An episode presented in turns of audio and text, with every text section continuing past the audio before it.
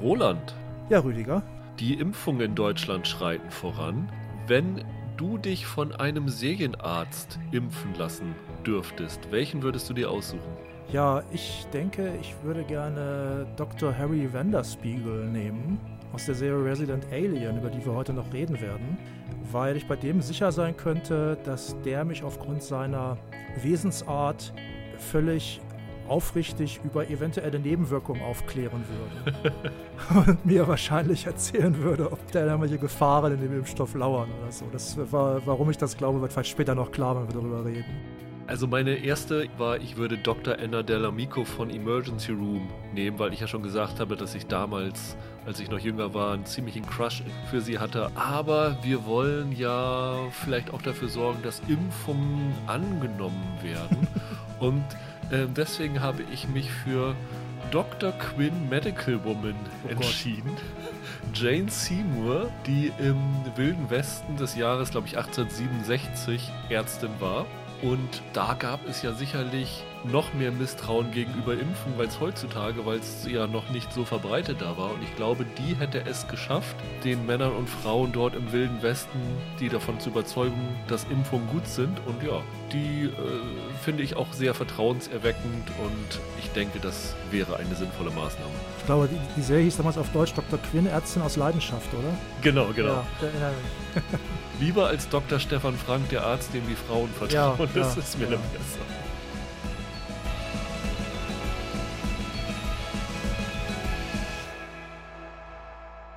Hallo und herzlich willkommen zu einer neuen Ausgabe von Serienweise. Mein Name ist Rüdiger Meier und ich begrüße wieder ganz herzlich Roland Kruse. Hallo. Ja, wir haben heute tatsächlich zwei kleinere Serien auf dem Zettel, die wahrscheinlich bei vielen noch nicht aufgetaucht sind. Teilweise auch zu Recht, wie wir das später noch sehen werden. Und zwar handelt es sich da zum einen um die Serie Resident Alien, die seit letzter Woche bei Syfy, Sci-Fi, wie immer sie sich auch korrekt aussprechen, läuft und dann bei Sky Ticket verfügbar ist. Das ist eine Serie, auf die uns Hamster Cheek bei Twitter hingewiesen hat, schon vor, ich glaube, ein, zwei Monaten und sehr angetan davon war, weswegen wir nicht vorbei konnten, um darüber zu reden. Und die andere Serie ist, sagen wir mal, zumindest starbesetzt mit einem Oscar-Gewinner. Jamie Foxx, Dead Stop Embarrassing Me heißt sie, ist seit, ich glaube, Mittwoch bei Netflix mhm. komplett verfügbar, ist nur eigentlich der nächste Versuch von Netflix mal wieder eine Sitcom zu landen, was bis jetzt ja nicht geklappt hat. Und ähm, vielleicht werden wir im Laufe der Diskussion über die Serie auch darauf zu sprechen kommen, ob Sitcom vielleicht etwas ist, von dem Netflix die Finger lassen sollte. Wir haben aber gedacht, wir beginnen mit Resident Alien, weil wahrscheinlich da ein bisschen mehr drüber zu es mhm. zu erzählen gibt und weil sie auch, wie gesagt, schon länger lief. Sie läuft übrigens im Wochenrhythmus. Das heißt, es ist heute die zweite Folge gestartet und dann äh, kommen, glaube ich, noch, wie viel sind es, Roland, insgesamt? Insgesamt sind es zehn Folgen. Okay, das heißt also, dass die Serie auch noch die nächsten acht Wochen dabei ist. Und ja, es ist tatsächlich eine Serie, wo ich denke, die könnte man besser bingen, als sie im Wochenrhythmus zu schauen. Aber trotzdem, lass uns doch damit mal beginnen. Worum geht es in Resident Alien? Das ist irgendwie ein Plot, der mir jetzt in letzter Zeit schon äh, häufiger zu Ohren gekommen ist. Wir haben ja mit Michael vor kurzem über Solar Opposites gesprochen. Und da ging es ja auch darum, dass ein paar Aliens auf der Erde crash landen, sich da integrieren müssen, aber in Wirklichkeit die Zerstörung der Menschheit planen, weil die haben da so ein so ein Babywesen, das da halt, wenn es erwachsen ist, die Menschheit zerstören kann. Und im Grunde genommen ist das auch der Plot von Resident Alien, oder Roland? Ja, der Plot ist tatsächlich, er hat auch gewisse Ähnlichkeiten. Ich spoiler hier jetzt mal ganz kühn mit Alien äh, Prometheus, Prometheus. Da geht es ja im Grunde auch, also ich spoiler jetzt hier knallhart, weil ich den Film nicht mag, dass da die Aliens unterwegs waren, um offenbar die von ihnen erschaffene Menschheit auszulöschen. Und hier ist das gleich in der ersten Folge so, dass das völlig klar ist, dass der, der Alan Tudyk, der dieses Alien spielt, dass der unterwegs ist, der will da ein Gerät absetzen, um die Menschheit auszulöschen und wohlgemerkt nur die Menschheit, also Tiere zum Beispiel oder Gebäude oder Pflanzen, das bleibt alles bestehen. Sie haben die Menschheit, meine ich, nicht erzeugt, aber sie haben, sie waren früher schon öfter als Lehrer hier und haben den Leuten gezeigt, wie man, äh, wie man Stonehenge baut und solche Sachen. Das wird dann im Laufe der Serie noch, noch weiter äh, erklärt. Und das ist mit der Menschheit alles nicht so gut gelaufen. Das ist so ein bisschen, hat auch gewisse Parallelen zu, zu Marvel. Thanos? Thanos, genau, äh, dass, dass die Aliens sagen, nee, die, die Menschen, die machen nur die Umwelt kaputt, die zerstören alles andere, so geht das nicht weiter. Und tschüss. Und dann will er da halt ein Gerät absetzen, das die Menschheit auslöscht und stürzt dabei allerdings ab. Genau, weil er in ein, ein Gewitter gerät und der Blitz in sein Raumschiff einschlägt und das Triebwerk in Flammen aufgeht und er abschmiert und landet er in New Mexico oder wo genau landet er? Er landet in New Mexico, dann geht er aber zu Fuß weiter nach Colorado. Da spielt die Serie dann auch. Dieses Alien ist tatsächlich so, so ein typisches Film- und Serien-Alien, ne? Mit so Fliegenaugen und hat auch noch so vier Hände, also so ein weiteres kleines Händepaar kommt aus seinem Bauch raus. Das sind ja Sachen, die hat man schon, schon öfter ja, ja. in Filmen und Serien gesehen. Und er tötet dann einen New Yorker Chirurgen, der gerade in Colorado auf so einer Angelhütte gerade eine Auszeit sich nimmt und nimmt dann dessen Körperform an, weil er so eine Fähigkeit hat, eine Metamorphose zu machen. Und lebt dann halt als diese Figur Dr. Harry Vander Spiegel, gespielt von Alan Tudyk, sein Plan ist, weil er weiß nicht mehr genau, wo sein Raumschiff abgestürzt ist. Das ist irgendwo auf einem Gletscher abgestürzt und jetzt ist Schnee darüber und er findet es nicht wieder. Nee, das Raumschiff findet er, äh, meine ich, wieder. Da weiß er schon, wo das ist. Das Raumschiff, äh, also das, das Problem ist, ihm fehlen bestimmte Teile von seinem defekten Raumschiff. Er muss diese Teile suchen und das Raumschiff selbst ist getarnt, das ist unsichtbar, hat er unsichtbar gemacht. Und er sucht diese Teile und was noch ein größeres Problem ist, er muss auch noch, ähm, das ist so eine Kugel, er muss so eine Kugel wiederfinden, mit der, mit der er dann halt die Mensch Menschheit zerstören kann. Die ist auch mhm. futsch. Und danach sucht er dann unter, dieser, unter dem Eis, unter dem Schnee. Erschwerend kommt hinzu, dass er bei seiner Suche gestört wird, weil in dem Örtchen Patience in Colorado, mhm. ist halt so eine, so eine typische amerikanische Kleinstadt im Grunde genommen, ist der Landarzt gestorben. Er wird dann erst angeheuert, herauszufinden, woran er gestorben ist. Der soll sich die, den Leichnam angucken. Also der hat eine, ich glaube, Schnittwunden im Hals hat er, ne? Ja. Und es geht darum, ist er jetzt ermordet worden oder nicht. Das soll er dann, ähm, dann nachforschen. Und nachher soll er dann auch den Platz von diesem Landarzt einnehmen, weil er halt äh, ein ausgebildeter Arzt ist und äh, die ansonsten niemanden haben, der die wenige Bevölkerung versorgt. Das Problem ist so ein bisschen, dass er versucht hat, sich die Menschheit oder sich das Menschsein anzugewöhnen durch Fernsehsendungen. Das heißt, er hat vor allen Dingen Law and Order gebinged und dann so die Mannerismen von Jerry Orbeck äh, sich daran orientiert und hat das aber noch nicht komplett abgeschlossen. Das heißt, er agiert sehr befremdlich und ist dann auch erstaunlich, dass die Leute dann nicht noch verstörter auf ihn reagieren, sondern das irgendwie als ja sehr erfrischend aufnehmen, dass er halt so direkt ist und äh, manchmal dann halt, äh, wenn er dann zu direkt ist, dann nehmen sie das so als Beleg, dass er so ein bisschen exzentrisch ist, aber stellen das nicht so in, in Frage. Also er spricht auch seltsam, ne? Man merkt halt, er hat das gelernt und er beherrscht das noch nicht so richtig. Er hat zwar ein gutes Vokabular, aber er kann das, ähm, auch seine Gesichtsmimik die ist immer sehr, äh, man merkt, das ist, ist, ist, er kennt dieses, diese Gesichtsmuskeln noch nicht so richtig und äh, das macht Tudik, also das will ich gar nicht schon mal sagen, das macht Tudik super, dass er halt, äh, ohne dass das jetzt irgendwie einfach nur grimassieren wäre, macht er da sehr viel mit seinem Gesicht immer und man merkt immer, er, er weiß, also er hat zum Beispiel Riesenprobleme damit zu lächeln und zu lachen und das klingt immer ganz furchtbar und ähm, er weiß, er muss das in bestimmten Situationen machen und manchmal beurteilt, beurteilt er die Situation auch falsch und das sieht dann immer sehr, sehr seltsam aus. Und das dritte wichtige Element der Serie ist noch, dass es in dieser Kleinstadt Patience einen kleinen Jungen gibt, namens Max, der gespielt wird von Judah Preen, der eine seltene Genveränderung hat durch die er das Alien in seiner realen Form sehen kann. Das heißt, er wird von dieser optischen Täuschung nicht getäuscht, sondern wenn, wann immer er diesen Dr. Harry Vanderspiegel sieht, dann sieht er halt dieses Alien, das da rumläuft und der kleine Junge, wie alt ist der? Acht, zehn? Ja, genauso dazwischen. Ich würde sagen so neun oder zehn, ja. Und er bekommt dann natürlich entsprechend Panik und informiert dann auch seine Eltern, unter anderem den Bürgermeister der äh, Stadt. Und äh, niemand schenkt ihm halt Glauben, weil alle anderen sehen halt nur die, die vorgetäuschte Form und halten ihn dann so für ein bisschen, dass, dass irgendwas nicht mit ihm stimmt und dass er irgendwie Aufmerksamkeit haben will. Und dann kommt es so zwischen dem Alien, also Harry, und dem Max so zu einer kleinen Rivalität, die ich auch sehr unterhaltsam fand. Wie fandest du die Serie? Also ich muss sagen, ich habe bis jetzt fünf Folgen gesehen, du hast alle Folgen gesehen, ähm, du bist jetzt schon ein bisschen weiter, aber ich war dann doch von den ersten fünf Folgen durchaus freudig angetan. Ja, ist bei mir auch so geblieben. Also ich finde, die wird eher besser.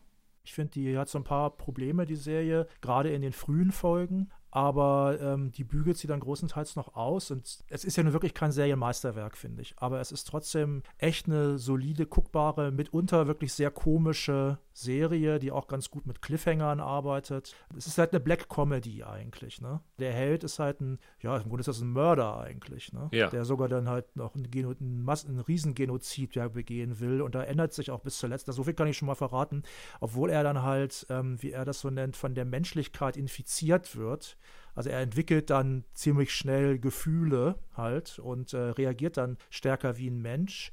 Trotzdem behält er diesen Plan eigentlich bei. Du hast halt trotzdem Interesse daran, dass der nicht geschnappt wird. Parallel dazu läuft halt noch diese Mordermittlung mit diesem äh, Dr. Sam, das ist dieser, dieser richtige Landarzt. Ob es ein Mord ist, ist ja erstmal nicht klar, könnte auch Selbstmord sein und so weiter, aber es, diese Ermittlung läuft dann weiter. Das lebt schon sehr stark von der Tudyk-Figur auch von den ähm, Dialogen und inneren Monologen, die die Figur hat. Davon lebt das schon vor allem sehr stark. Und es gibt noch ein paar andere Figuren, die ganz gut funktionieren, fand ich. Da haben sie auch mit Tudyk einen guten Typen gefunden. Würde ich auch so unterschreiben. Also Tudyk ist eine Sensation in der Rolle. Das hier ist absolut sein Metier. Also wie er da in der ersten Folge in die Bar kommt und sich dann betrinkt und dann versucht zu tanzen. Und es gibt eigentlich jede Folge zwei, drei richtig große Lacher, ja. die nur aus dem Schauspiel von Alan Tudyk bedingt sind. Allein das macht die Serie schon lohnenswert. Also das ist wirklich total unterhaltsam, wie er das spielt. Also er hat auch tatsächlich einfach gute Dialoge. Diese also absurde Komik bei der Figur ist halt auch super. Es gibt zum Beispiel, Folge, eine von den späteren sieben oder acht oder so, da ähm, geht es dann darum, dass er möglicherweise seinen Job dort verliert als Landarzt dann sagt er, also ich übersetze, ich habe es auf Englisch gesehen, ich übersetze das jetzt mal, äh, oh Gott, wenn ich meinen Job verliere und mich tarnen muss woanders, dann muss ich mir einen Schnurrbart wachsen lassen und dann kann ich nur noch als Feuerwehrmann oder Pädophiler arbeiten. Also wenn man über diese Art Humor lachen kann, was ich, was ich zum Beispiel konnte, dann ist das schon sehr lustig. Also die Dialoge sind manchmal sehr witzig. Die, die haben manchmal so ich sag mal, Coen-Brüder-Niveau oder so auch. Es gibt auch noch so eine sehr komplizierte Figur, das ist, das ist der schwarze Sheriff in dem Ort, der äh, von Corey Reynolds gespielt, der eigentlich Mike Thompson heißt, der aber von allen gerne Big Black genannt werden möchte, was aber, weil er halt ein großer Schwarzer ist, aber den Gefallen, bis auf eine Figur tut ihm den Gefallen niemand. Der hat halt so eine sehr innige Beziehung. Was ist denn das für ein Hund? Ist das eine, eine französische Bulldogge oder so? Es ist so, der hat so, so, so einen kleinen Hund. Klitus heißt der Hund. Dann sagt er allen Ernstes in einer, äh, in einer späten Folge, in einer Szene, ich hab's nicht über übers Herz gebracht, Klitus aufzuwecken. Er hat gerade geträumt, er war in der AIM-Phase und hat von Geistern und hat Geister gejagt. Und das ist halt so bescheuert, was er denn da redet einfach. Das ist schon sehr lustig manchmal. Diese Harry-Figur hatte ich zwischendurch auch ein bisschen so Probleme mit durch dieses Mörderische, ne? Also er ist ja die Identifikationsfigur und dann gibt es aber halt so Szenen, gerade am Anfang, wenn er mit diesem kleinen Jungen aneinander gerät ja. und da wirklich dessen Mord plant, um sozusagen den auszuschalten, um dieses Risiko aufzufliegen, aus dem Weg zu räumen. Da gibt es natürlich ganz lustige Momente, wenn er, ähm, er arbeitet dann auch als Psychotherapeut, wenn er dann in der Psychotherapie sich vorstellt, wie er den Jungen töten kann. Das finde ich ja ganz lustig. Aber wenn er dann tatsächlich vorgeht und zum Beispiel die Bremsen am, am Fahrrad des Jungen durchschneidet und dann da wirklich äh, vor dem Haus steht und guckt, ah, guck mal hier, der, der, Junge muss den Berg hier runterfahren und er wird hier zu Tode gehen. Das fand ich ein bisschen schwierig, wie sie das dann teilweise umgesetzt haben. Ja, ich fand es okay. Da haben sie sich halt was getraut, ne?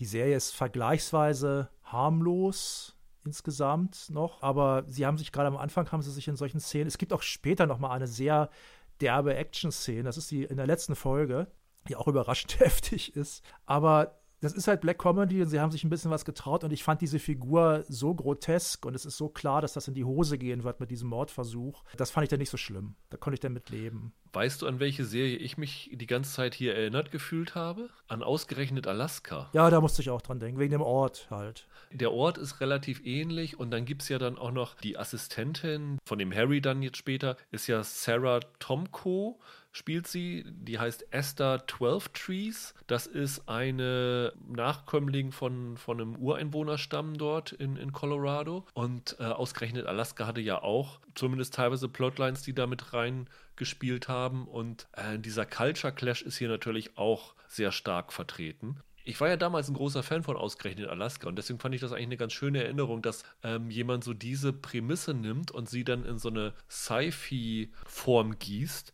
klar. Also da musste ich auch dran denken. Also eine Serie, an die ich ganz stark denken musste, war halt auch atypical, weil das halt so eine, ein bisschen auch Sherlock vielleicht sogar, dass er manchmal so einfach so Sachen ausspricht, dass dann ein alter Mann zum Beispiel in die Praxis kommt, der nicht mehr lange zu leben hat, offenbar, was die anderen sich aber alle nicht getraut haben, ihm zu sagen. Stattdessen haben sie den halt immer genervt damit, dass er sich gesund ernähren soll, was eigentlich Quatsch ist, weil der ist im halben Jahr wahrscheinlich sowieso verblichen, leider. Und, dann, und, und er sagt dann, ja, Sie können ja alles essen, ist sowieso egal. Ein halbes Jahr lang können Sie jetzt alles essen, weil Sie, äh, Sie haben sowieso nicht mehr lange.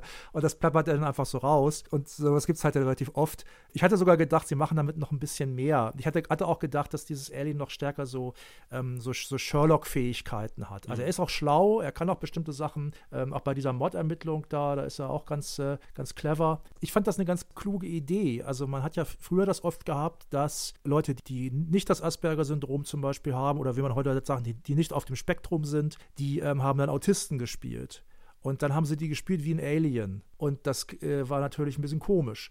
Und äh, was hier gemacht wird, ist einfach, du nimmst ein Alien, das Alien verhält sich dann aber teilweise, als wäre es auf dem Spektrum. Und das fand ich dann die bessere Wahl. Aber es hat sehr viel von sowas wie Atypical. Und was ich vorhin schon angedeutet habe, dieses Verhältnis zwischen ihm und dem kleinen Jungen, mhm. die sich halt gegenseitig äh, so zu Rivalen aufbauen. Also der Junge will halt, dass dieses Alien verhaftet wird und das Alien will halt diesen Jungen töten. Und das ist in den Dialogen, wenn die aufeinandertreffen, auch ziemlich clever geschrieben. Und ich finde aber auch von dem Judah Preen ziemlich gut gespielt. Also es gibt da so eine Szene gleich am Anfang, äh, da hat der Junge sich verletzt und kommt dann halt in die Praxis, soll dann genäht werden, ne? so, eine, so eine kleine Fleischwunde hat er. Und dann machen die so, ja, so, so, so ein Duell des Willens. Ne? Und da sagt der Junge, wie viel Schmerzen er dann ertragen kann und der, das Alien will ihn quälen und so. Das ist schon ziemlich, ziemlich lustig und ziemlich, ziemlich cool gemacht. Aber diese Beziehung zwischen den beiden finde ich ganz gut. Also ich bin jetzt an einer Stelle angekommen, wo es darum geht, dass sie vielleicht dann mal Frieden schließen sollen. Ich gehe mal davon aus, dass das dann irgendwann wieder aufgelöst wird. Das hat mir einfach Spaß gemacht, die beiden zusammen zu sehen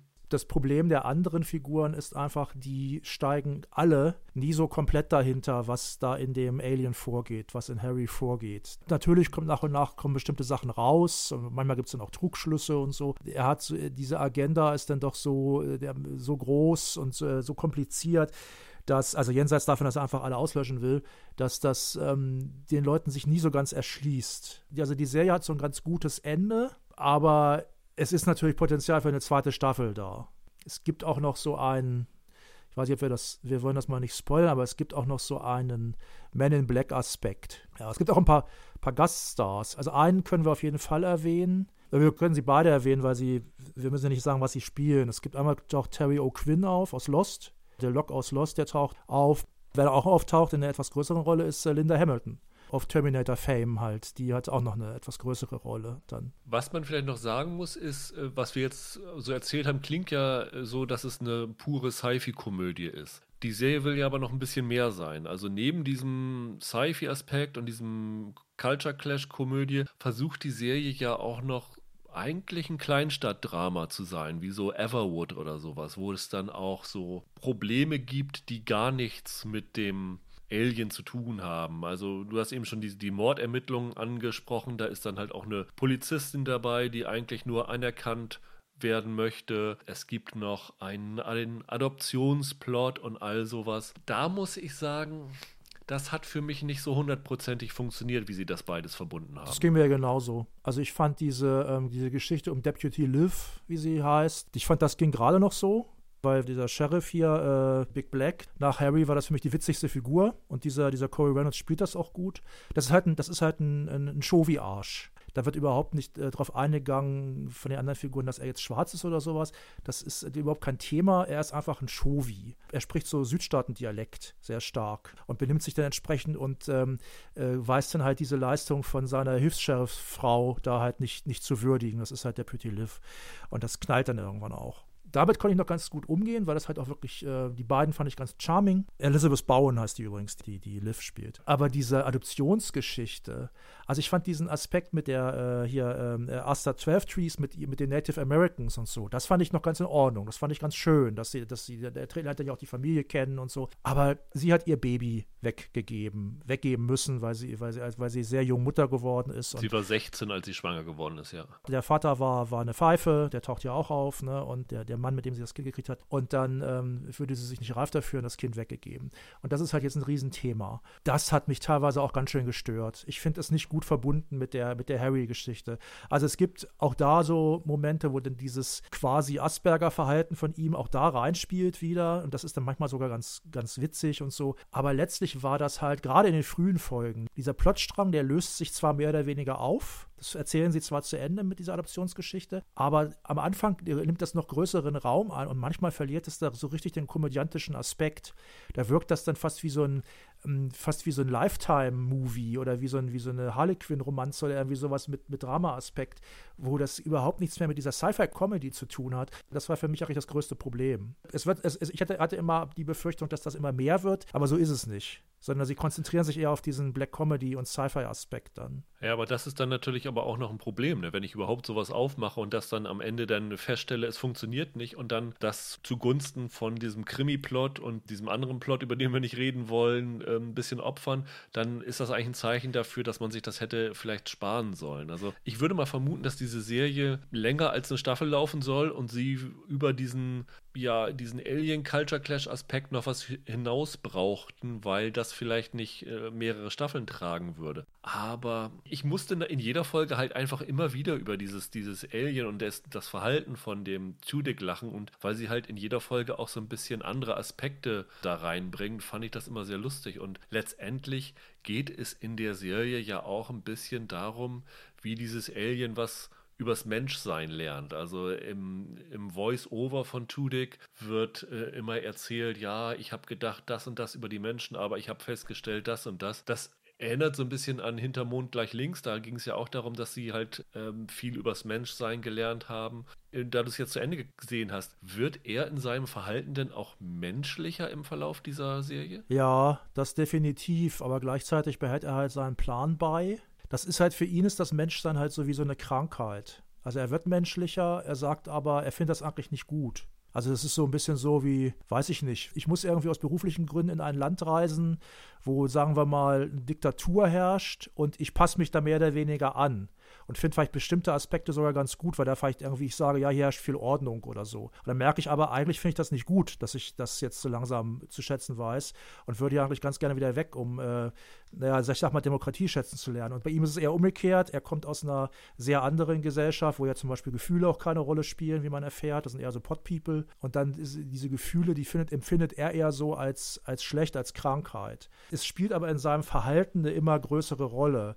Später wird das besser. Am Anfang hat mich das so ein bisschen genervt, weil das so ein bisschen ist wie bei Dr. Who zum Beispiel auch, dass er dann immer sagt, die Menschen, ich habe sie falsch eingeschätzt, ihr Gemeinschaftsgefühl, das habe ich unterschätzt und das gibt ihnen dieses Miteinander, das gibt ihnen Stärke, das gibt ihnen Kraft und da ist ja auch was dran. Das Problem ist halt nur, die Frage ist dann ja immer, ja, warum führen Menschen dann trotzdem Kriege? Warum bringen die sich dann gegenseitig trotzdem um? Warum gibt es trotzdem Völkermord? Und das ist ja letztlich auch einer der Gründe, warum er überhaupt gekommen ist und warum er die Menschen platt machen wollte weil die sich halt so komisch verhalten gegenüber einander und gegenüber der Umwelt. Das macht also so bedingt Sinn, aber ja, er wird immer, er wird immer menschlicher und er, so viel kann man vielleicht verraten, obwohl er selbst so fake ist, schließt er halt echte Freundschaften. Ja, aber letztendlich muss man sagen, man, man guckt sich diese Serie an, weil sie echt für große Lacher sorgt. Das habe ich in letzter Zeit selten gehabt, dass eine Serie mich richtig groß zum Lachen bringt. Also ich habe jetzt zuletzt immer mal wieder Serien gehabt, wo man sich so ein bisschen drüber amüsieren konnte und so ein leichtes gluckst und, und gackert. Aber so richtig laute Lacher habe ich schon lange nicht mehr gehabt. Und das hat hier diese Serie wirklich jede Folge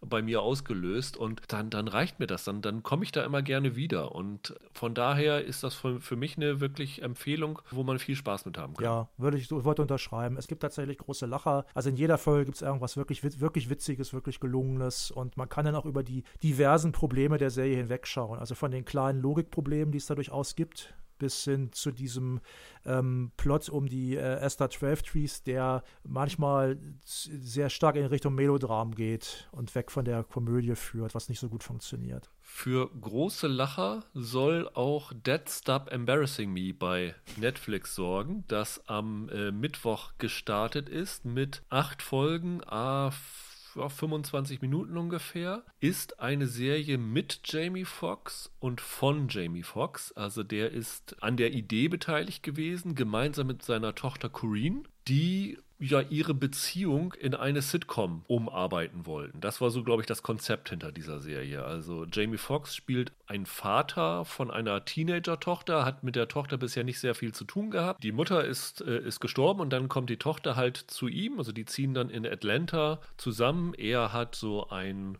Kosmetikunternehmen von seiner Mutter geerbt und kann eigentlich mit seiner Tochter noch nicht so richtig was anfangen. Und es geht dann halt darum, wie so üblicherweise bei solchen Serien, dass er sich an seine Tochter und seine Tochter sich an ihn gewöhnen muss, äh, muss. Die Probleme, die daraus entstehen, zusammen mit noch so ein paar äh, mehr oder weniger lustigen Sidekicks, bilden das Gerüst dieser Serie. Es ist eine Serie, die ist so im, im Multicamera-Style inszeniert worden, also wie so eine klassische Sitcom. Ich glaube, wenn ich das richtig gelesen habe, die Lacher sind auch vom Band, also nicht vor Live-Publikum. Keine Ahnung, ob das mit Corona zu tun hatte oder damit, weil das Publikum während der Aufzeichnung nicht gelacht hat. Was eingeschlafen ist. Aber man, man hört es auch, dass es eigentlich Lacher ja, vom Band also Man hört das sehr stark. Man hört das wirklich, die, die enden sehr abrupt, die Lacher oft und so, ja. Ich habe alle Folgen gesehen, du auch? Nee, ich habe fünf gesehen insgesamt. Okay. Von den, von den Und acht. Das ist eigentlich eine Serie, wo ich nach der ersten Folge gedacht habe, Gott, ist diese Serie schlecht, den Scheiß gucke ich mir nicht noch weiter an. Und dann dieses übliche, es sind nur 25 Minuten Folgen und es, es, ist so ein bisschen wie, du stehst auf einer, auf einer Straße und ein Auto kommt auf dich zugerast und du bist irgendwie wie festgefroren, weil du weißt, was passieren kann, aber du kannst nicht reagieren. Und äh, so war das bei mir. Ich habe diese Serie auf dem Fernseher laufen gehabt und eine Folge kam nach der anderen und ich war so geschockt, dass ich nicht auf Abbrechen drücken konnte. Also sowas Schlechtes habe ich schon lange nicht mehr gesehen.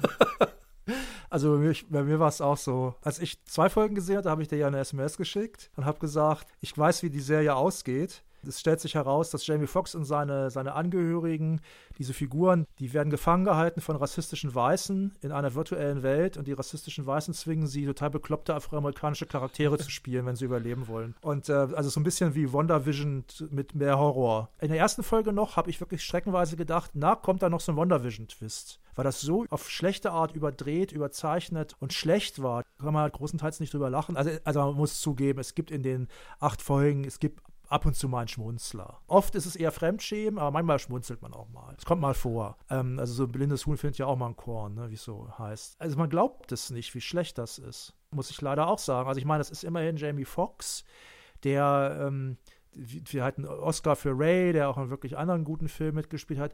Und der hat ja auch in, in den frühen Jahren hat er ja auch einen Background in, in, in Stand-up-Comedy, meine ich, meine ich, gehabt, an den er ja offenbar anknüpfen will. Und es wirkt so, es wirkt wirklich so von gestern. Sie nehmen sich dann ja halt auch äh, schwierige Themen vor, zum Beispiel Glauben ist ein Thema oder ja, halt auch schwarze Gemeinden. Sie sind halt in so einer Gemeinde, wo der Pastor offenbar auch sehr gerne dann Geld scheffelt, wie es aussieht. Der, also Jamie Foxx spielt auch so im Stil von Eddie Murphy, der das ja auch öfter mal gemacht hat, denn auch mehrere Rollen. Ne? Also spielt sich selbst, spielt aber auch diesen, spielt aber auch diesen geldgierigen Pastor, der spielt so einen total durchgeknallten Barkeeper in der späteren Folge. Und ich habe auch zum Beispiel die letzte Folge mir dann angeguckt, noch, nachdem ich ein paar Folgen ausgesetzt hatte. Und da geht es halt um äh, Police Brutality und um Harassment von, von, von Schwarzen halt. Was aber auch total lächerlich ist, wie das hier behandelt wird. Das kann man so nicht machen.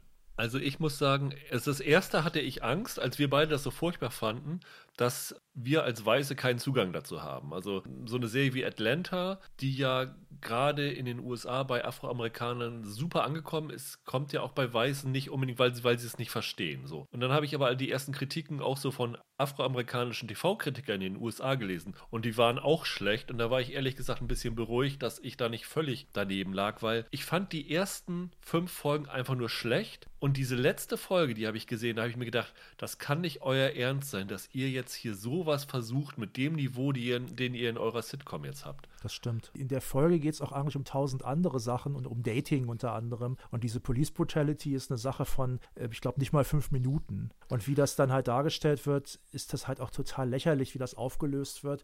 Also es geht halt darum, dass, dass, dass drei junge Schwarze in einem ähm, Mercedes, glaube ich, unterwegs sind. Und dann werden sie verfolgt von zwei weißen Polizisten und, die, und, und als sie dann da in die Einfahrt fahren, da werden sie gestoppt und dann heißt es, ja hier, ihr habt den Wagen doch geklaut, wissen wir doch und so, ganz klar. Und es ist halt so, diese Polizisten verhalten sich total klischeehaft. Was ich aber auch problematisch finde, ist, die, auch diese schwarzen Teenager verhalten sich so seltsam. Natürlich ist es nicht ratsam, auch bei nicht rassistischen Cops, egal ob, e-, egal ob die weiß sind sogar, dann gleich irgendwie All Cops are Bastards zu schreien, was ja eine Figur zum Beispiel macht. Oder, oder solche anderen Sachen. Du merkst einfach, da ist überhaupt kein Hirnschmalz geflossen. Sorry. Die haben sich da keine Gedanken gemacht über dieses, über dieses schwierige Problem. Ich finde, man kann sowas im Rahmen einer Sitcom gut machen. Und es gibt genug Beispiele, die das richtig gut gemacht haben. Also ähm, beispielsweise die Mumu-Folge von Brooklyn 99, wo der Terry auf der Straße von einem Polizisten gefragt wird, was er da zu suchen hat und dann auch übergriffig verhaftet wird. Oder zum Beispiel Blackish, die solche schwierigen Themen, auch die Trump-Wahl und all sowas, mit wirklich exquisiten Sonderfolgen Folgen angeht, wo sie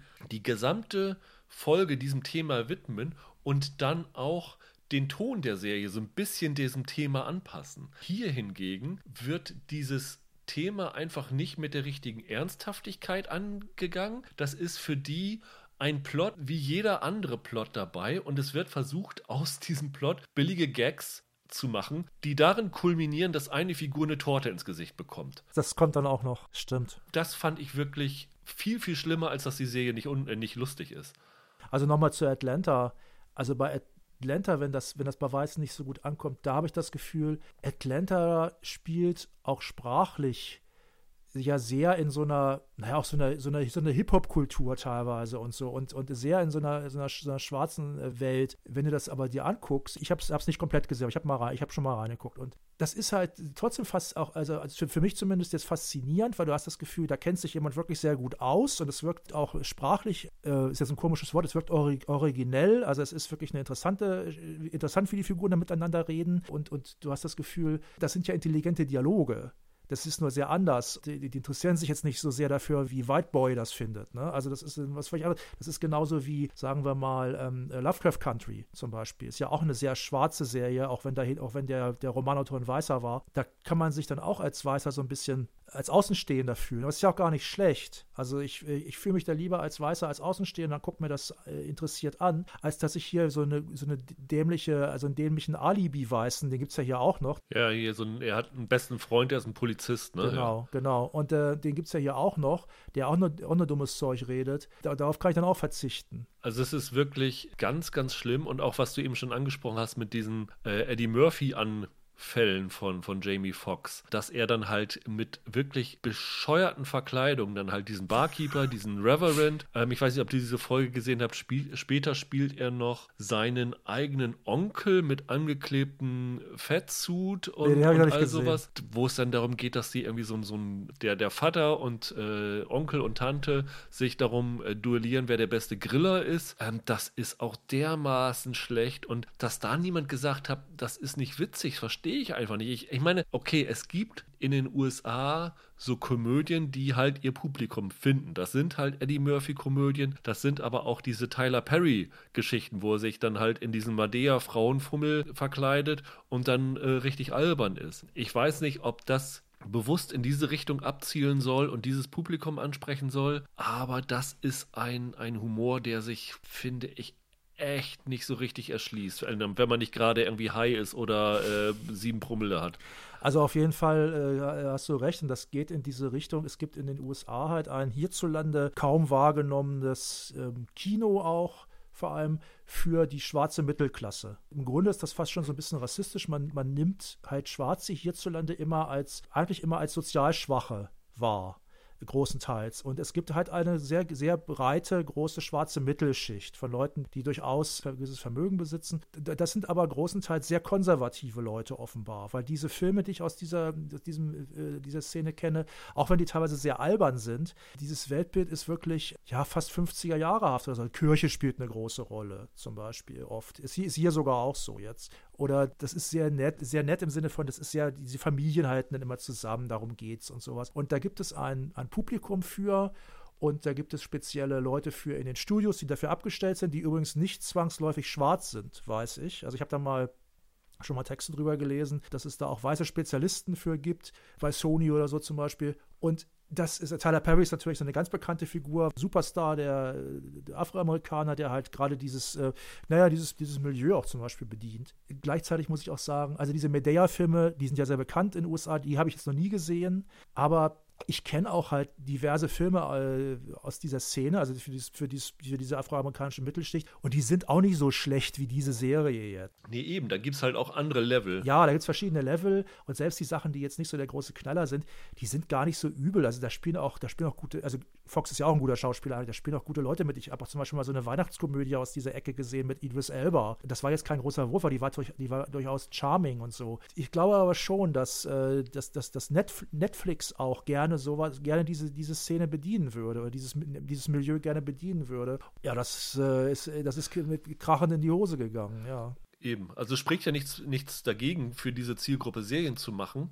Sie sollten halt nur vernünftig gut sein. Und hier ist es ja auch so, also angeblich hat ja Corinne Fox, also die Tochter von Jamie Fox, den Autoren ihre Tagebuchaufzeichnungen oh gegeben ey. zur Inspiration für diese Serie. Das ist auch so das Niveau von Tagebuchaufzeichnungen, was so die, die Folgen hier haben. Die haben ja auch einmal den, den Creator ausgetauscht. Also ähm, mittlerweile macht es Bentley Kyle Evans der steckt jetzt hier so als, als Showrunner hinter der Serie, der auch in diese Jamie Foxx Show, die er ja früher mal hatte, involviert war. Die Serie entwickelt wurde von Fox zusammen mit Jim Patterson. Und der hat für Netflix dieses The Ranch gemacht, was für mich auch ein absoluter komödiantische Katastrophe gewesen ist. Also das ist mindestens genauso schlimm wie das hier. Äh, vielleicht sollte man es einfach fähigeren Leuten in die Hand geben, die auch verstehen, wie Comedy funktioniert ich musste auch oft an Adam Sandler denken. Wobei das fast schon unfair ist gegenüber Adam Sandler, weil auch da gibt es dann oft nochmal,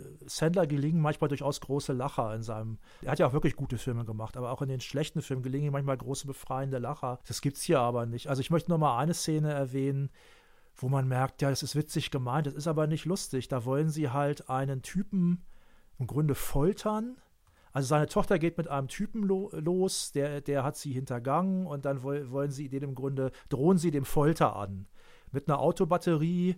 Und, da wollen sie ihm die Autobatterie an diverse Körperteile anschließen. Damit drohen sie ihm. Und dann rufen diese drei Männer, also dieser, dieser Alibi-Weiße, dieser Polizist, dann hier halt noch Pops, also sein dauerbekiffter äh, Vater von, von der Fox-Figur und halt Fox, die suchen den dann halt auf und, und rufen dann immer äh, Nipples or Nuts, Nipples or Nuts. Und das wird, das wird auch in der Folge noch mehrfach wiederholt. Und das ist einfach nie lustig. Ich, ich, ich, nee. rede mich, red mich jetzt gar nicht über den Folteraspekt oder so aus. Es ist, es ist halt eine, ähm, eine outrageous Comedy. Aber es ist, es ist nicht lustig. Es gibt auch mal ab und zu, wie ich sagte, ein paar Schmunzler oder so, dass dann irgendwie die super unterbelichtete Freundin von, von der Tochter von Fox, dass die dann irgendwie sagt, ja, meine Oma, die hat immer PB&J Sandwiches gemacht, also Peanut Butter and Jam. Ja, äh, fragt sie den Pops irgendwie, ja, also ich weiß, P steht für Peanut Butter, wofür steht denn das B? Und dann sagt er, ja, es steht nicht für Bright also für Helle. Habe ich auch geschmunzelt. Aber es ist ein Witz, da muss man auch echt mal sagen, ja, der hätten, hätte auch das Willy Milovic oder das Ohnsorg-Theater ne, schon, schon, schon in den 1950ern in Deutschland machen können. So einen ähnlichen Witz. Ähm, selbst die guten Witze sind echt gut abgehangen. Was ich auch ganz schlimm fand, ist, sie versuchen ja auch noch die vierte Wand zu durchbrechen. Ja das scheint mir so ein bisschen zu sein, dass einige Com Comedy-Autoren gesehen haben, guck mal, Fleabag hat das gemacht und Fleabag war so ein Hit, du musst einfach nur das Publikum direkt ansprechen und dann ist, ist es lustig. Aber bei Fleabag hatte es ja den Hintergrund, dass sie das Publikum zum Mitverschwörer gemacht hat, die so ein bisschen wie auch, ja, so, so eine Beichtfunktion fast hatten für sie. Und hier ist es halt komplett ohne Motivation und du weißt auch teilweise gar nicht, wer soll denn jetzt angesprochen werden, weil so direkt an den Zuschauer geht das nicht. Two and a Half Men das ist, finde ich, ähnliche Humorlevel, aber wobei das hier noch ein paar Stufen drunter ist. Two the Half Men ist dagegen der absolute geniale Humorkracher, muss man auch mal sagen. Aber als die Serie komplett durch war in den letzten Folgen, da gab es noch so eine, eine Abschlussfolge. Da kam dann hier der, dieser Jake, kam dann als, als Erwachsener mit zurück und dann haben sie so Witze gerissen und dann hat er einen schlechten Witz gerissen. Dann sagt er ja irgendwie, sagte, sagten sie ihm, ja, das ist aber ein Flachwitz. Ja, damit kann man Millionen machen. Und dann gucken sie in die Kamera und machen sich darüber lustig. Oder bei dieser scheiß Voller Haus-Serie geht es dann irgendwann darum, warum hier die, äh, die Olsen-Zwillinge nicht dabei sind. Und dann machen sie irgendwie Witz darüber, ich dass sie irgendwie eine Modelinie gemacht haben und dann gucken sie so in die Kamera, als ob sie die halt die Olsen-Zwillinge sozusagen direkt ansprechen. Das war nicht lustig, aber man hat wenigstens verstanden, warum sie in die Kamera gucken. Hier habe ich das absolut nicht verstanden, was es sein. Ich glaube, dass da was in die Hose, äh, auf einer anderen Ebene in die Hose gegangen ist. Ich hatte das Gefühl, die erste Folge, das spielt ja bei einer, einer, einer Ehetherapeutin. Ich glaube, da ist mit den, mit den Metaebenen was in die Hose gegangen. Also die erste Folge, ich habe am Anfang gedacht, da sind sie bei dieser Ehetherapeutin, die die beiden, auch total idiotisch, die Jamie Foxx und seine Tochter, seine Filmtochter für, äh, für ein Ehepaar hält denn da ständig irgendwelche derben äh, sexuellen Anspielungen macht, obwohl sie da halt zur Familientherapie eigentlich sind.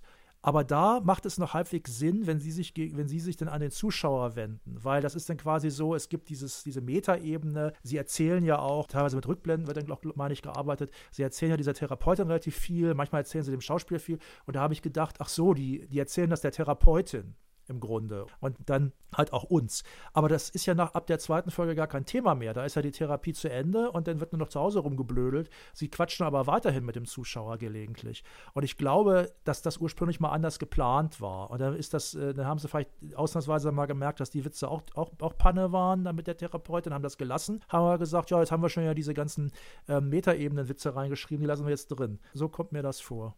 Die Frage ist ja, ob so diese klassischen Multicamera-Sitcoms, ob sie jetzt nun vor Publikum oder mit Band sind, ob sowas bei Netflix überhaupt Sinn macht. Also es gibt ja, es gab ja jetzt schon wirklich viele Versuche, wo sie haben Fuller House versucht, sie haben dieses The Ranch versucht. Jetzt gab es im März, glaube ich, The Crew mit Kevin James, die auch ein äh, komödiantischer Reinfall gewesen ist. Also was so diese klassischen Sitcoms angeht, hat Netflix bisher nur absolute Rohrkrepierer gehabt. Und ich frage mich, funktioniert sowas in Streamingdiensten einfach nicht? Oder sind die einfach unfähig? Haben die nicht die richtigen Leute dafür? Ja, sie haben nicht die richtigen Leute dafür, glaube ich, weil jetzt mal, jetzt mal ernsthaft, also zum Beispiel Chuck Lorre die sind schon lustig, die Sachen, die der macht. Wobei der dann halt bei Netflix dann lieber Kominsky-Methode macht. ja, so das, was, was, ja, was, ja, was ja deutlich besser war, was aber, was aber nicht, nicht so ein Multikamera-Quatsch denn gewesen ist, zum Beispiel. Ja, vielleicht, wenn ich mir vorstelle, zum Beispiel ähm, Big Bang Theory, was ja wirklich mal eine sehr lustige Serie war, zumindest in den ersten Staffeln, wenn das jetzt bei Netflix gestartet wäre, ja, ich meine, warum sollten Leute darüber nicht lachen? Ja. Also es ist ja sehr trotzdem lustig. Oder hier, hier Mom ist doch auch von Chuck Lorre, oder? Ja. Kann ich zum Beispiel auch drüber lachen, wenn ich es mal sehe. Ich gucke es nur ganz sporadisch. Das, also das kriegt er schon hin äh, mit, mit seinem Team. Und das, das wäre dann natürlich, egal wo man es guckt, wäre es natürlich lustig. Du hast natürlich recht irgendwie. Es kann sein, dass man bei Netflix ein bisschen was anderes erwartet. Aber sie wollen ja, glaube ich, gerade sowas eher Traditionelles denn auch machen. Sie brauchen sowas auch, finde ich, weil du hast ja die letzten Jahre mitbekommen, wie die Rechte für diese Dauerbrenner-Sitcoms. Also es wurden ja teilweise Milliardenbeträge für sowas wie Friends, Two and a Half Men, The Office, Parks and Recreation, How I Met Your Mother, also diese klassischen US-Dauerbrenner-Sitcoms, Seinfeld und sowas alles, die werden ja geblecht, weil die Leute halt, wenn das auf den Diensten da ist, das rauf und runter immer noch gucken, weil das, äh, keine Ahnung, selbst ich erwische mich dabei, wenn ich nach Hause komme von der, von der Arbeit, also in Zeiten, als es kein Homeoffice gab, dass ich dann irgendeine gut abgehangene Sitcom, während ich mir das Essen machen, nebenbei laufen habe lassen, weil ich die Gags kannte und äh, mich darauf nicht mehr konzentrieren musste. Und vielleicht vielleicht ist das der Denkfehler, dass diese Serien so ein Erfolg bei Netflix sind, weil die, weil die Leute die schon rauf und runter kennen und das so wie so eine Art Familie ist. Und wenn Netflix jetzt so eine Serie neu startet, werden sie diesen Effekt nicht mehr erzielen können, weil du baust halt diese, diese Verbindung dann nicht mehr so schnell auf. Das dauert ja Jahre, bis solche Sitcoms zu großen Klassikern werden. Ja, ich glaube das eigentlich nicht, dass das der Grund ist. Ich glaube einfach, dass das nicht, die Gags sind entweder gut oder die Gags sind nicht gut. Und wir haben jetzt bei dem, worüber wir jetzt hier sprechen, da hatten wir jetzt noch kein Beispiel dabei, wo wir jetzt gesagt hätten, die Gags waren ja eigentlich gut, es war ja eigentlich witzig, aber es ist kein Erfolg geworden, sondern es waren alles nur Beispiele, wo die Gags äh, mittelprächtig bis schlecht gewesen sind. Und das ist halt das Problem. Seltsamerweise hatte ich bei dieser Jamie Foxx-Serie äh, übrigens das Gefühl, manchmal, ist das eine zweite Staffel? Weil die Figuren, weil die Figuren werden ja so wahnsinnig schlecht eingeführt. Ich habe teilweise wirklich nochmal nachlesen müssen, wer die sein sollen. Also hat ja dann diese, diese eine Angestellte, Stacy heißt sie, glaube ich, mit der auch so ein bisschen was laufen könnte. Da habe ich erst einmal gedacht, wer, wer ist das? Man, man denkt am Anfang, ist das seine Schwester oder sowas. Ja, es ist seine Schwester, aber die Schwester gibt es ja auch noch, Chelsea, ne, die gibt es ja auch noch. Und den, den leben die da auch alle in einem Haus, da weißt du auch nicht so richtig. Dann gibt es so auch andere Probleme. Also er hat zum Beispiel dieses, dieses Kosmetikunternehmen, wo man am Anfang denkt, das wäre so ein bisschen größer. Da gibt es ja zum Beispiel, sagt ja, er hat ja so eine Art ich hätte jetzt was Gruppi gesagt. Er hat so eine junge Frau, die unbedingt mit ihm ins Bett will. Und, ähm, und das ist halt ein Model, ein, ein Kosmetikmodel. Und die sagt dann, oh, danke, dass du mich zum Bay-Model erwählt hast. Und wenn, wenn Frauen sowas sagen, dann ähm, würde ich mal sagen, ja, dann muss das ja eine etwas größere Firma sein. Weil das würde sie ja nicht bei irgendeiner kleinen Klitsche um die Ecke sagen. Und dann lebt der da aber eigentlich naja, der lebt da wie so ein, ich weiß nicht, ein erfolgreicher Used Car Salesman, der kann auch so leben, war ich, mal, war ich mal zu behaupten. Vor allem, weil das dann ja auch noch so eine WG ist, wo dann halt noch die Schwester lebt, der, dieser, dieser weiße Polizist hängt da meistens rum, die Tochter lebt da, der, der Kiffervater von Jamie Foxx. Das ist auch so ein Problem. Der Kiffervater der, der im Knast gewesen ist, auch noch, weil sie ihn mit Marihuana erwischt hatten. Da fragt man sich auch so ein bisschen, was für ein Verhältnis hat denn der zu der Mutter gehabt? Wird auch nie so richtig klar. Ich weiß nicht in den Folgen, die ich gesehen habe. Der Tod von seiner Frau zum Beispiel spielt auch überhaupt keine Rolle. Jedenfalls nicht in den Folgen, die ich gesehen habe, also den fünf von, von acht. Weiß ich, war das, war das bei dir so? Wird, wird das nochmal thematisiert? Es wird noch ein bisschen, es wird ein bisschen thematisiert, ja. Okay. Aber da würde man ja auch erwarten, dass das gleich relativ früh mal kommt dann oder so. Es ist wirklich wie WandaVision ohne die Metaebene die Autoren sind einfach nicht gut. Und ich glaube, das liegt auch ein bisschen daran, wenn wir jetzt so als, als Ursache feststellen, dass, es, dass die für die Sitcoms noch kein vernünftiges Personal gefunden haben, dass ich mir nicht sicher bin, ob die Leute, die das halt gut können, wie ein Michael Schur, die Leute, die halt schon wirklich jede Menge Erfolgs-Sitcoms abgeliefert haben, ob die überhaupt Interesse daran haben, zu Netflix zu gehen für sowas, weil Jerry Seinfeld hat mit Seinfeld ungelogen Milliarden gemacht durch diese Rerun-Rechte und sowas alles. Und in dem Moment, wo ich so eine Sitcom für einen Streamingdienst mache, ist die ja für immer auf diesem Streamingdienst. Das heißt, die ist immer bei Netflix. Das heißt, es werden auch keine Langzeit-Tantiemen kommen. Es wird, das meiste wird mit so einer Einmalzahlung abgefrühstückt. Es gab wohl jetzt in letzter Zeit für so erfolgreiche Serien, ich glaube wie Stranger Things oder so, für die Macher nochmal so Prämien, so, so Dankesprämien. Aber dieses dieses Fenster, dass ich einmal das Geld bekomme für das Machen der Serie selber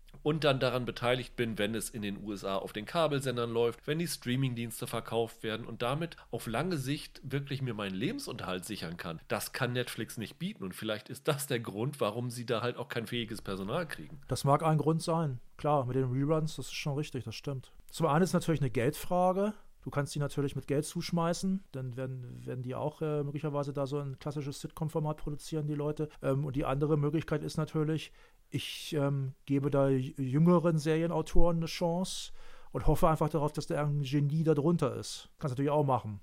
Ähm, aber bislang sieht es eher so aus, als würde Netflix da auch relativ bekannte Namen dann setzen, wie halt zum Beispiel Jamie Foxx hier in dem Fall, und dann kommt halt aber trotzdem nur Käse bei raus. Ja. Genau, oder Kevin James halt. Ja, Kevin James, ja. Wann hat der zuletzt was wirklich Gutes gemacht, ne? Wie gesagt, selbst Adam Sandler zum Beispiel, der immer mal wieder einen Arthouse-Film macht, einen wirklich guten. Der hat ja teilweise auch mit Kevin James zusammengespielt, sogar manchmal. Ich bin, ich bin kein Adam Sandler-Fan, aber hey, der Typ hat manchmal große Lacher. Weil gen genau das ist das, was, was Netflix versucht. Sie versuchen einen Star, der irgendwie mal eine Comedy-Vergangenheit äh, hat, in so eine Sitcom zu stecken und das soll dann den Erfolg bringen. Das war Ashton Kutscher Bei The Ranch, der vorher ja The 70s Show und jetzt Tour in the Half Men als Ersatz hatte, das war Kevin James in, in The Crew und jetzt ist es hier Jamie Foxx, der äh, ja auch, wie, wie du schon gesagt hast, als Stand-Up-Komiker da Erfolg hatte. Und statt auf große Namen vor der Kamera zu setzen, besser talentierte Leute hinter der Kamera, dann kann auch jemand Unbekanntes davor sein. Ich glaube, da hätte man mehr davon. Das stimmt. Also ich kann nur sagen, Finger weg von Dead Stop Embarrassing Me. Es sei denn wirklich, ihr wollt euch mal gucken, wie schlecht Comedy sein kann Ja, das und so fassungslos vorsitzen wie ich. Ja, man kann das, also Hate-Watchen ist jetzt vielleicht ein starkes Wort, aber man kann sich das angucken und kann sich fremdschämen. Ich habe ja schon gesagt, es gibt ein paar Lacher, auch ein paar echte, aber man kann eher über die Serie, über die Macher lachen, als mit ihnen.